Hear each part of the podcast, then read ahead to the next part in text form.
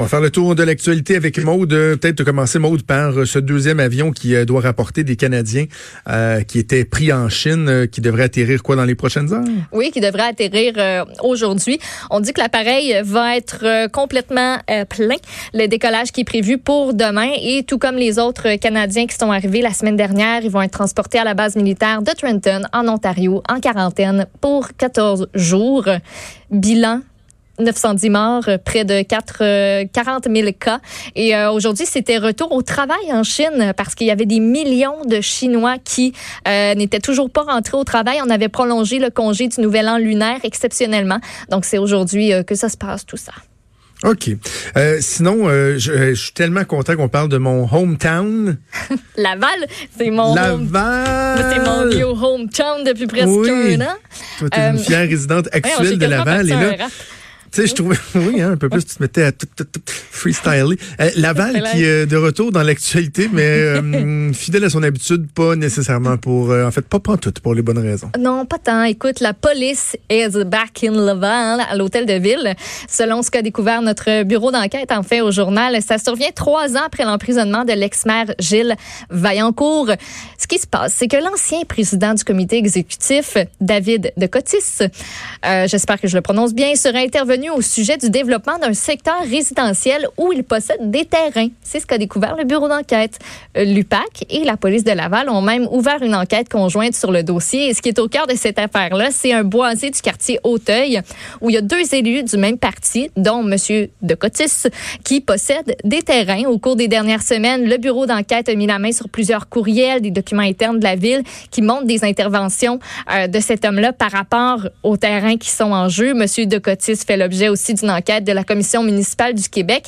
il y a deux autres conseillers municipaux qui sont un petit peu dans le trouble, qui sont ciblés par ah la Commission.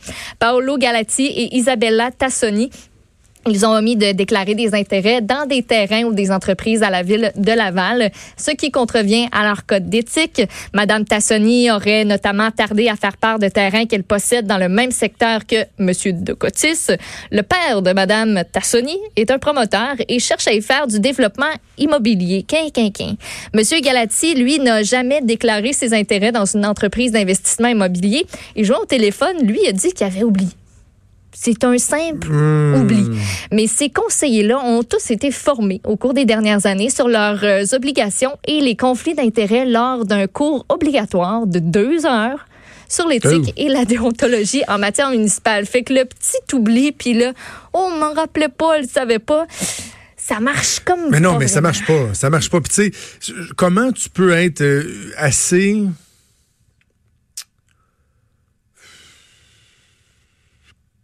crétin. Excuse-moi, c'est le mot qui sort.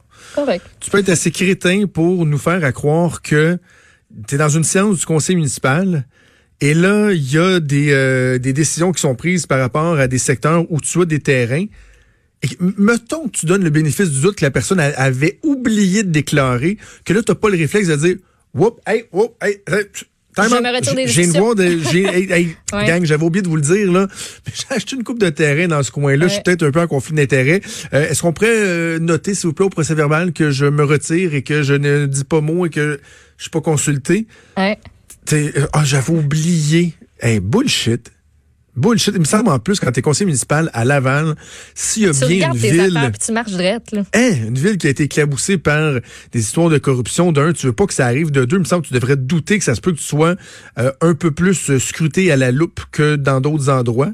On devrait être partout, mm. on devrait être attentif partout à ce qui se passe, mais à Laval, avec les, les antécédents, c'est normal qu'on le soit euh, davantage. Donc, en tout cas, un excellent travail euh, du bureau d'enquête. On va voir euh, ce qui va se passer dans cette histoire-là pour, pour la suite.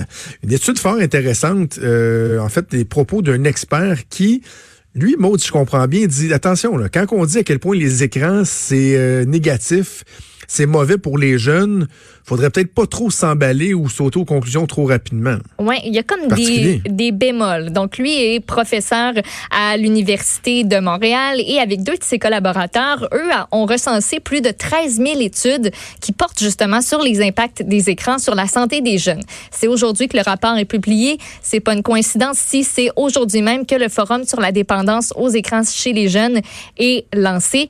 Euh, je vais revenir euh, à la fin, mais la principale lacune là-dedans. Lui, il dit, c'est presque, il est presque jamais question de ce qui est fait à l'écran par les jeunes.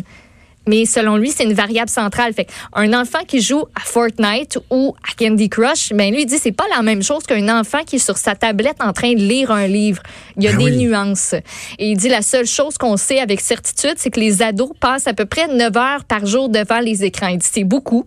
Il y a un problème, mais au lieu de trouver des solutions n'importe comment, il faut réfléchir collectivement.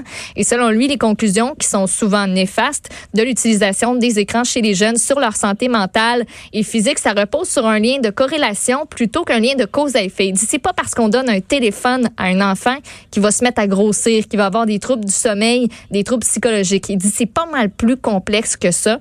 Il faut trouver des compromis qui sont viables aussi parce que dire à un jeune, Hey, toi, tu passes 9 heures sur ton téléphone ou sur ta tablette, Hum, tu devrais en passer 30 et on coupe ça comme ça. Ça peut pas nécessairement marcher selon lui. Et aujourd'hui, donc, je voulais mentionner un petit peu plus tôt, c'est le forum sur la dépendance aux écrans chez les jeunes euh, qui prend place. C'est une première journée. Il va y en avoir une deuxième journée de consultation le 20 mars prochain. Il y a plusieurs experts qui sont réunis, à peu près 63 si je me trompe pas. Euh, il y a Lionel Carman qui a déjà fait savoir que la journée d'aujourd'hui, en fait, va servir à définir la cyberdépendance. OK.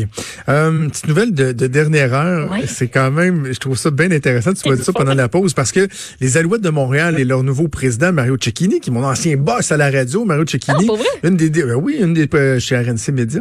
Une des premières décisions euh, qu'il a prises dans les derniers jours, ça a été de mettre la hache. Oui. de- mais ça dit de même, c'est bizarre. Non, c'est bizarre. Non, la- met pas hache de, d'éliminer De- de couper. les, le, le, le- tu vois, De pas retrancher. mettre la hache. D'arrêter les cheerleaders. On n'avait plus de cheerleading. Les malheurs de claque, c'était fini et ça a fait Ouais. beaucoup, beaucoup réagir, notamment toutes les associations de cheerleading, tu sais, qui en font, c'est des compétitions, c'est Ben du oui. Sport euh, extrême, ça prend de la discipline, des aptitudes, Puis etc. D'ailleurs, tu nous as fait une chronique. Ah oui, tu nous avais fait une chronique Ouais. là-dessus.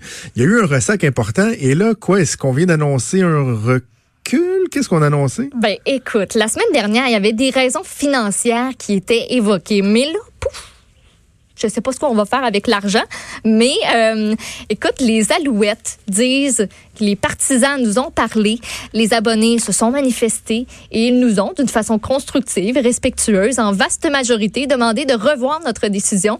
Ils ont surtout démontré leur attachement profond à notre équipe de cheerleaders et aux Alouettes. Donc, nous avons écouté, nous avons lu les nombreux messages. Avoir des cheerleaders! Oh! A-L-O-U-T-T-E-S Alouette. C'est fun que ce soit toi qui, qui soit plein d'enthousiasme de même, parce que si c'était moi, je me ferais comme accusé de d'être comme, ben voyons, c'est quoi une cheerleader? C'était, hein? Hein? Hey, moi, je suis contente. Hey, non, pour Bravo. vrai, les, les filles et les gars qui étaient dans l'équipe, là, je sais pas si tu écouté des entrevues, mais ils étaient dévastés. Là. Ils peuvent-tu les payer un peu plus aussi, peut-être? Ben écoute, si on les a les- coupés pour des raisons financières, ça m'étonnerait qu'on augmente Ouais, en plus le montant qui leur est réservé. Mais au moins, Il en parlait la semaine dernière, là. Même dans la NFL, c'est des montants ridicules. là. Ils sont payés des Ah montants ouais. ridicules. Alors, euh, bref, euh, quand même, c'est bon. Soulignons euh, l'ouverture d'esprit des dirigeants des Alouettes. On va finir en parlant du déneigement parce que il y avait des opérations de déneigement qui étaient prévues, mais la neige des dernières heures vient compliquer le tout. Ben oui, c'est parce que c'est pas mal plus important que ce qui avait été prévu de ce qu'on comprend. En tout cas, du côté de Montréal, la ville commençait à peine à charger la neige de la dernière tempête, mais là, on met un peu sur pause notre opération de chargement parce que là, ben, faut tasser tout ce qui est tombé. Donc, on va débarrasser certaines rues plus importantes euh, en premier du euh, nombre de centimètres là, qui est tombé, euh, qui est tombé ce matin. Donc, on devait terminer l'opération de chargement aux alentours de vendredi, mais ça va être repoussé. Ça va être repoussé à la fin de semaine, début de la semaine prochaine. Je, y a je me suis promenée ce matin dans le centre-ville. Tabarnouche, qu'il y a des places où les bancs de neige, là, Jonathan, c'est incroyable comment ça. C'est haut, là. Tu sais, ils ont juste tout tassé, Ah ouais. puis se sont dit, non, mais il faut dégager ça, on la met où? Ça a juste fait des gros, des énormes montagnes. En tout cas, sur la, la rue Christophe Colomb, par laquelle je suis passée ce matin, il y a des montagnes de neige qui sont aussi hautes que les tout petites maisons qu'il y a en bordure de la rue. C'est hallucinant. Où c'est qu'on la met, toute cette neige-là? Je sais pas si tu as vu le reportage en fin de semaine, mais Non. le dépôt en neige, là, c'est impressionnant. C'est qu'autre chose. Pourtant, on n'a tellement pas eu beaucoup, mais c'est ça, c'est quand ça tombe tout d'un coup comme ça, elle n'a pas eu le temps de fondre un petit peu, il n'y a pas eu de Non, redoux, ça. donc euh, ça cause des, des situations euh, assez problématiques. Alors voilà, bonne chance. Pas de. Je mets un petit peu ta gueule, hein? un peu. C'est ça de rester concentré, mais. Non, non, mais t'es Ah, là, tu t'enroules dans ton fil, la main, euh, tu fais la prise de Laurent c'est Houtan, la, main dans le la front. concentration, j'enroule le long fil qui. Les gens ne que voient le pas, mais c'est très divertissant. Oui, c'est parce que le fil, il est comme tout plein de motons, là, ça m'énerve. Un fil de micro, voilà. Oui, euh, de, non, de- d'écouteurs. Des, d'écouteurs, oui, c'est ce que je fais. OK, merci, Maude. Bouge pas, on revient.